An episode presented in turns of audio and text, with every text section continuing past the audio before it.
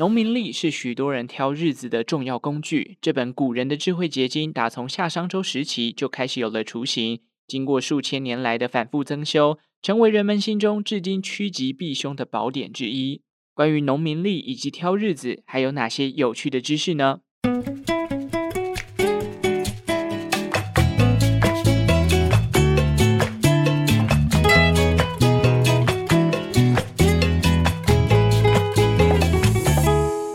生活周遭的历史大小事，欢迎收听周报时光机，我是主持人派翠克。转眼哦，又要过年了。这个上礼拜八度的低温，相信大家应该都有做好保暖，没有感冒吧？我因为我住这个迪化街附近嘛，最近看到年货大街又摆出来了。就这样，一年又过了，迎接龙年哦，是不是很多人准备要生龙子跟龙女了呢？既然要迎接过年呢，自然要准备一些比较有年味的内容哦。我们来谈谈农民历这个经典的传统刊物。农民历对我这个八年级来说，算是一个比较陌生的物品，但我依稀记得我小时候会拿来翻一翻啦，因为它颜色很鲜艳嘛，就有黄色啊、红色等等的。不过具体上我到底看了什么内容，根本就不记得。唯一比较有印象的就是背面那个封底的食物相克图，什么鸡屎白啊、螃蟹配柿子啊会中毒之类的。为了做这一集啊，我去图书馆借了一本书，叫做《挑日子、结婚、搬家、开市、生小孩》。你应该懂的农民历常识，必须说做这一集大概是我这半年来最辛苦的一个集数了。为什么？我觉得农民历真的比我想象中的还要复杂哦，牵扯到了很多的天文知识啊，古人的一些编纂的呃基本常识等等的哦。所以我尽量把它讲得简单一点，然后让大家可以比较好理解。毕竟只有 podcast 嘛，所以声音的话要吸收有它一定的难度，大家就当做听故事。哦，听过就好了。下一次如果你记得，可以跟大家分享；忘记了，我觉得也没有关系。这就是周报时光机分享生活中历史大小事的一个初衷啦。这些知识不会让你变成什么学者专家，但是可以让你对于人生日常生活中有更多更有趣的想象空间。这集没有夜配，也还没收到抖内。如果你觉得周报时光机的内容不错的话，欢迎用一点小钱支持这个节目继续往下前进哦。没有钱也没关系。但是，请追踪周报时光机的 IG 吧。首先呢，我先来基础的介绍一下《挑日子》这本书里面提到的这个作者啊，他有说，农民历在早期台湾社会曾经是一年要发行两千万本的刊物，基本上应该是历年来台湾最畅销的一个书籍了。这个数字当然近几年可能已经因为数位化时代的来临变得越来越少。毕竟我刚好在做这一集的时候，有在网络上查到一篇文章，他说新竹县政府啊，今年编列了五百多万的预算要来印制农民历跟春联，结果就引发了新竹县当地的里长出现反弹，觉得啊花那么多钱有点浪费公帑。毕竟这个时代谁还在看纸本的农民历？你现在在 Google 上面打“农民历”三个字，至少四五个网站都可以让你查询相关的资料哦。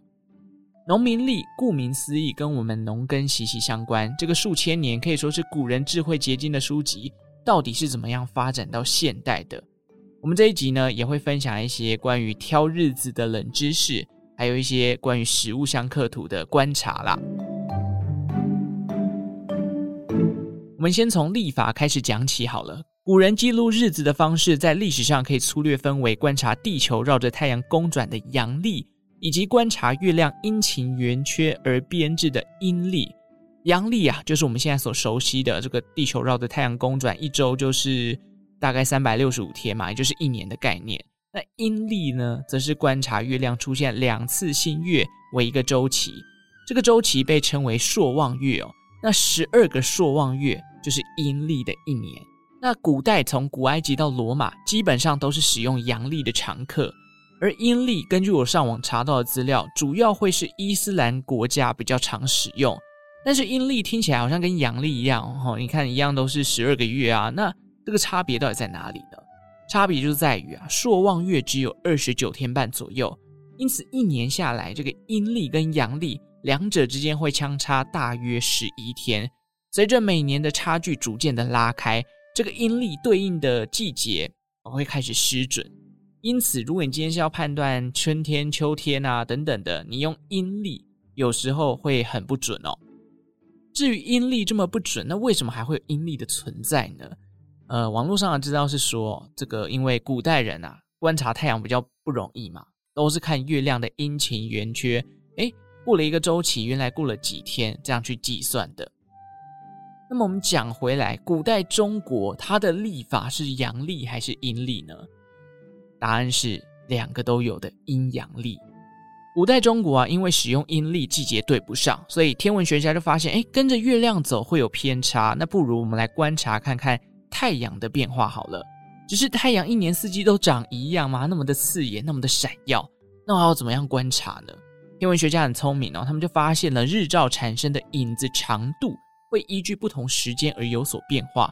那经过多年的观测，他们统计出了影子最长跟最短的日子。也分别就是我们现在所熟知的冬至以及夏至，另外还有两天，诶，他们的影子竟然一模一样长，古人就把它们叫做春分跟秋分，这样四季跟节气的概念就慢慢出现了。而据说定定四季的朝代是距离现在大概三千多年的商朝，这么早之前就发现了，真的是很不可思议哦。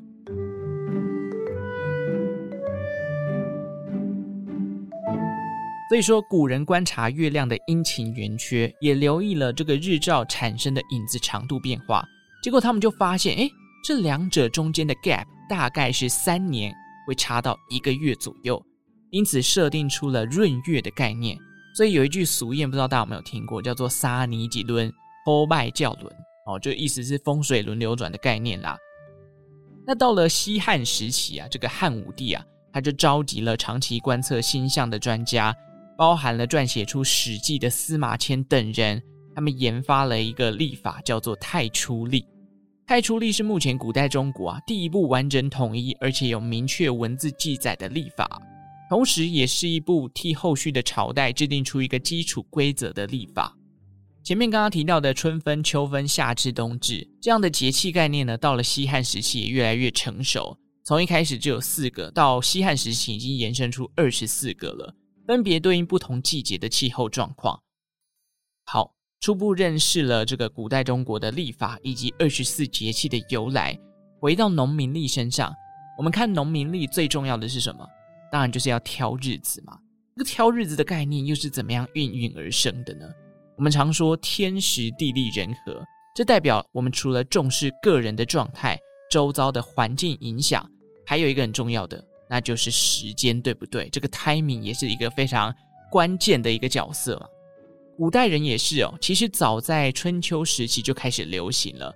当时的天子啊，他还有所谓帮他看日子的这个官员，叫做日官。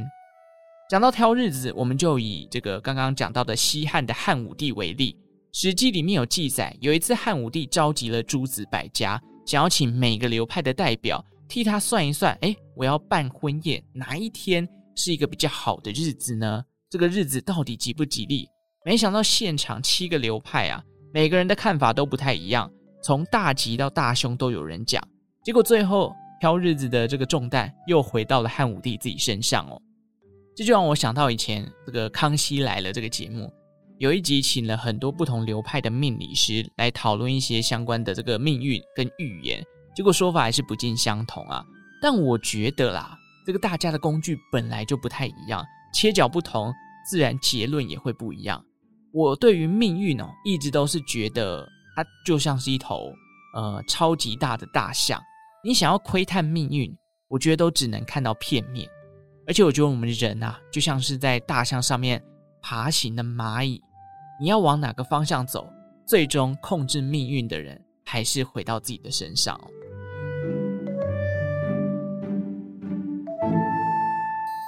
好，前半段我们已经知道的这个中国的历法，然后二十四节气的演变，还有这个挑日子的概念，其实这三个呢，就是基本构成了农民历的必备元素。那加上还有天干地支啊、阴阳五行等等的，但因为太多的内容，我们就不展开了。反正有一个概念，这些东西都是来帮助大家挑日子跟挑到好的时间。由于古代中国多半都是跟农耕有关，因为古代中国是一个以农立国的国家嘛，农业本身本来就是一个靠天吃饭的产业，也因此编纂历书挑日子祭祀的准度成为了当时皇帝的一个课题之一。如果你今天编的历法跟这个现况完全对不上哦，你觉得这段时间是大吉之日，结果啊、这个旱灾啊，或者是水灾啊、洪灾等等，那可能有一些民间的流言就会说啊，这个天皇老子啊，没有他的天命，这个皇帝不适任哈，或者说，哎，这个朝代的气数已尽。古代人真的很迷信哦，不过现在还是有这样的一个概念啦。既然全国百姓都知道，哎，要重视这个历书里面的内容。也因此，皇帝就会觉得，我今天编纂这个隶书，一定要以我的版本为主嘛。如果民间有人私自编纂，然后用他的说法去影响百姓，释放这样的假消息，那对于我的这个权力跟地位，是不是就有很大的影响呢？所以，这样的状况在唐宋时期变得非常的严格。据说，在唐朝唐文宗时期，所有隶书的内容必须由官方核定。而且皇帝一定要亲自看过才能够发布哦。也因为编纂历书这件事情变成皇帝专属的任务，因此历书又有另外一个名字叫做黄历。而在唐宋时期，也因为这个印刷术的普及，历书在官方慢慢的流传到了民间。民间人士呢，也会依照这个官方所发行的历书去参考，不管是天干地支啊、阴阳五行啊、节气方位等等。把一些吉凶祸福的日子给算出来，然后注记在这个官方的历书上面。这些注记随着时间越来越多，越来越多，它就变成了一本参考书。而这个参考书有一个名字叫做通书。通书啊，就有点类似我们现在农民历的起源。不过，通书是一个更专业版的农民历哦。我当时为了搞懂历书、通书跟农民历的关系，真的是绞尽脑汁。我在电脑荧幕前卡了超级久。简单跟大家讲一下，历书呢，就是编纂这些日期、啊、时间的一个书籍嘛，就有点像历法的概念。那通书的概念就有点算是我在这个历法之下去针对每一天，透过阴阳五行、天干地支等等的，算出这一天什么时间是好的，什么时间是不好的。什么时间适合结婚？什么时间适合搬家？什么时间是最好不要去祭祀？类似这些东西，呃，注解集结成册的就叫做通书。那通书因为内容非常的广泛啊，有些东西可能是我们一般民众根本用不到的，它变成是一个命理师的工具书。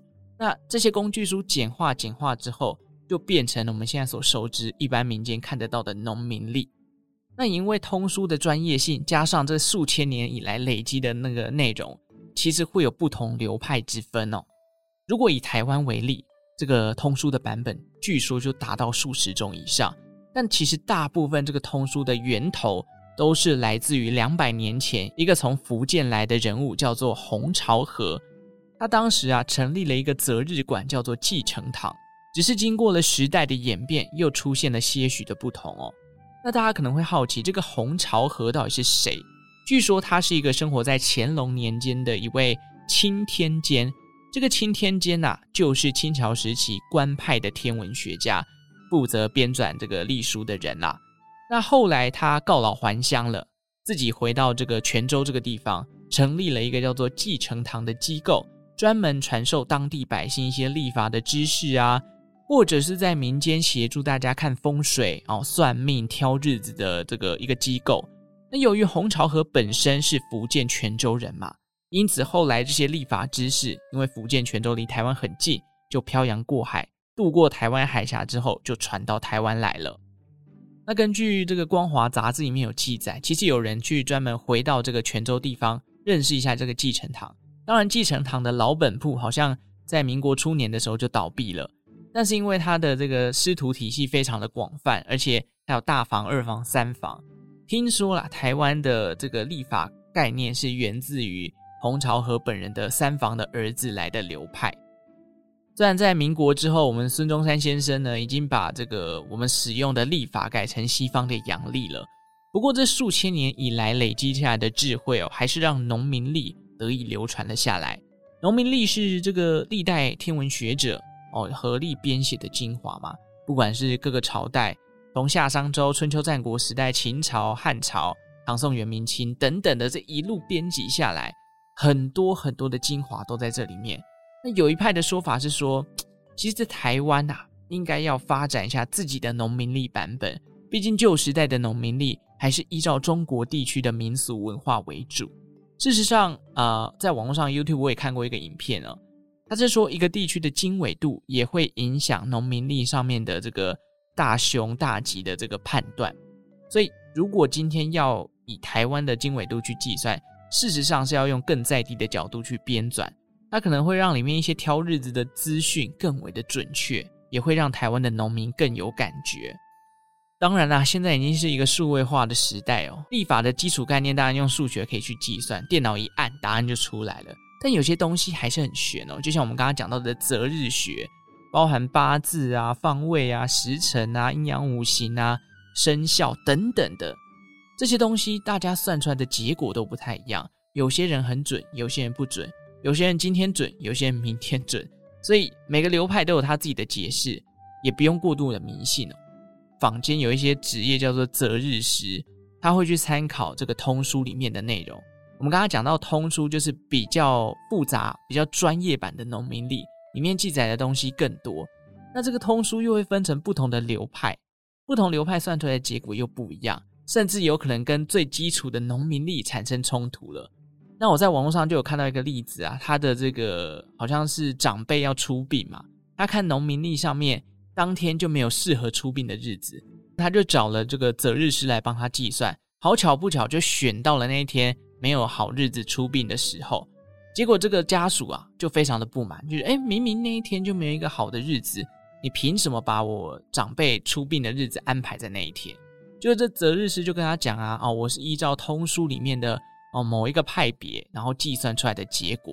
那这样要怎么办？毕竟你已经找了一个你觉得专业的择日师，可是你又去看了一个比较通俗的农民历，造成了这样的冲突。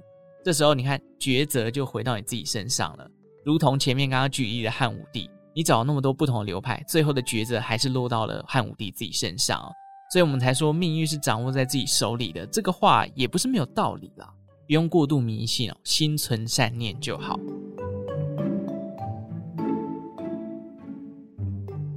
OK，以上就是关于农民历啊、择日学的一些基础介绍。最后来讲几个关于闰月的禁忌好了。去年二零二三年，不知道大家知不知道，其实是闰二月。这个闰二月啊，在传统民俗上是一个不利嫁娶的一年。为什么？二月有什么样的节气？有一个立春嘛。所以闰二月就代表那一年会有两个立春，两个春天呐、啊，那代表这个桃花不会只有一朵嘛。所以这对于婚姻上面可能就会出现比较不稳定的状况。这以上都是一些传统习俗的观念哦，在这边先特别强调。另外还有一个说法，就是说凡是有遇到闰月的年份，晚辈要在闰月的时候替长辈添寿。通常习俗会是在这个时候，请这个家里的不管是爸爸妈妈。吃猪脚面线来去除霉运，当然这些都是比较传统的习俗啊。再次强调，现在也似乎很少听到年轻一辈会去重视这些了。当然有一些传统习俗，我个人觉得它是有道理的。譬如说，譬如说，呃，家里如果有怀孕的女性，不太适合搬家。我想可能就是因为怕如果大动作搬移家具啊，或者是什么的，可能会动到胎气，那对于胎儿就不好。这个我觉得还算是有点道理在的。不过，像刚刚闰月吃猪脚面线这件事情呢，我觉得它就是可能要打上一个问号。最后，最后，我们知道封底的食物相克图嘛，这应该是普遍年轻人对于农民历最深刻的印象都在这边了。不知道大家有没有注意到，这个食物相克图里面其实很多的东西不是肉类，不然就海鲜，要不然就是蛋白质了，包含像是你看螃蟹啊、鲶鱼啊、牛肉啊，啊，或者是这个。呃，牛奶等等的，都是跟蛋白质有关系的东西。有一种说法是，其实古人对于食物的保存不像现在这么好的技术嘛，所以可能放个一两天，海鲜又容易坏，一个不小心，本身食物就已经坏掉了。那当然，不管他吃什么配什么，都容易出现中毒的情况。那还有另外一种是食物相克图出现的这个羊肝配红豆，我在想，应该是古人对于脏器的料理没有那么有把握，可能。可能这个脏器本身没有处理干净，就就导致中毒。还有一个啦，这个本身就很明显的就是河豚，河豚应该也是因为本身料理方式就不对，结果导致中毒哦。但是有一个组合，我非常的百思不得其解，如果大家这个有机会可以上网找找看食物相克图，就是豆腐花加蜜，那、啊、这不就是蜂蜜豆花吗？这是有什么毒性存在的？后来想想，大概又是本身这个豆腐花放到超生了，可能都是这些状况，就是保存上有一些疑虑啊。毕竟这些食物相克图的内容，在目前的一些医学的营养知识啊，或者是食物的中毒原理研究上面，很多都是没有经过证实的。我在猜啦，应该真的大部分都是因为放到坏掉啦。好，那今天这一集上线的时间呢，刚好是西元一月二十九日，农历的癸卯年十二月十九。根据网络上的农民历啊，这一天是已解除哦。什么是解除啊？简单来讲，就是适合大扫除的日子啊。那要小心的事情就比较多了，包含移洗啊，就是搬家。既然如此，大家不要趁着收听这集的时候，顺便打扫一下你家里呢？搞不好扫一扫，意外就发现一千块，说不定。好了，这集到这边哦。最后呢，来念几个时空旅人的回馈吧。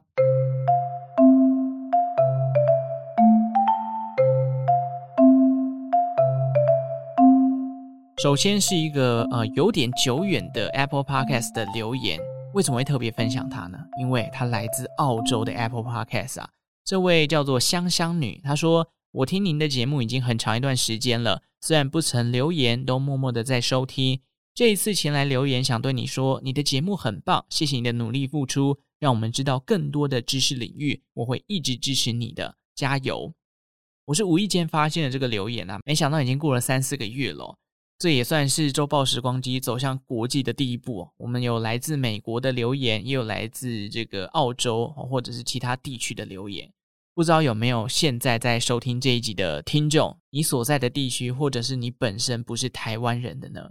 欢迎来这个 Apple Podcast 五星好评给我，让我知道周报时光机触及的国家越来越多了。那也非常感谢香香女的留言，欢迎你持续收听周报时光机。好，再来是表单的部分哦。表单有一位叫芳芳的，其实、哦，在 Apple Podcast 有特别留言啊，他说他想要听 Canon 的起源，就是这个佳能相机嘛。嗯、呃，我有发现你两边都有留言哦。其实品牌故事能讲的品牌真的是一头拉库，讲都讲不完。我原本设定日本品牌就是讲个十个，没想到越找越多。如果你真的想要听 Canon 的历史，有机会我一定可以来讲，不过可能就要稍微请你多等待一下了，因为。呃，有很多自己的排程在里面，一集一集来哦。因为毕竟一个礼拜 顶多做一集到两集就已经是一个极限啦。总有一天会介绍到的，也欢迎你持续锁定周报时光机。好，另外一位听众叫做露露，他说希望我的更新频率可以再高一点啊。如果这个节目的获利开始稳定下来，可以考虑了，好不好？就是当做是一个赚外快或者是一个斜杠的事业。不过。呃，毕竟做一集真的要花比较多的时间。那如果把时间都花在不会赚钱的事情上，可能有一定的考虑啦。毕竟三十岁开始哦，这个财务的压力是越来越大了。当然也欢迎推荐各大厂商来找周报时光机业配啊，还是希望能够透过不管是业配啊，或者是各位听众的优质抖内，让这个周报时光机有点获利就好了。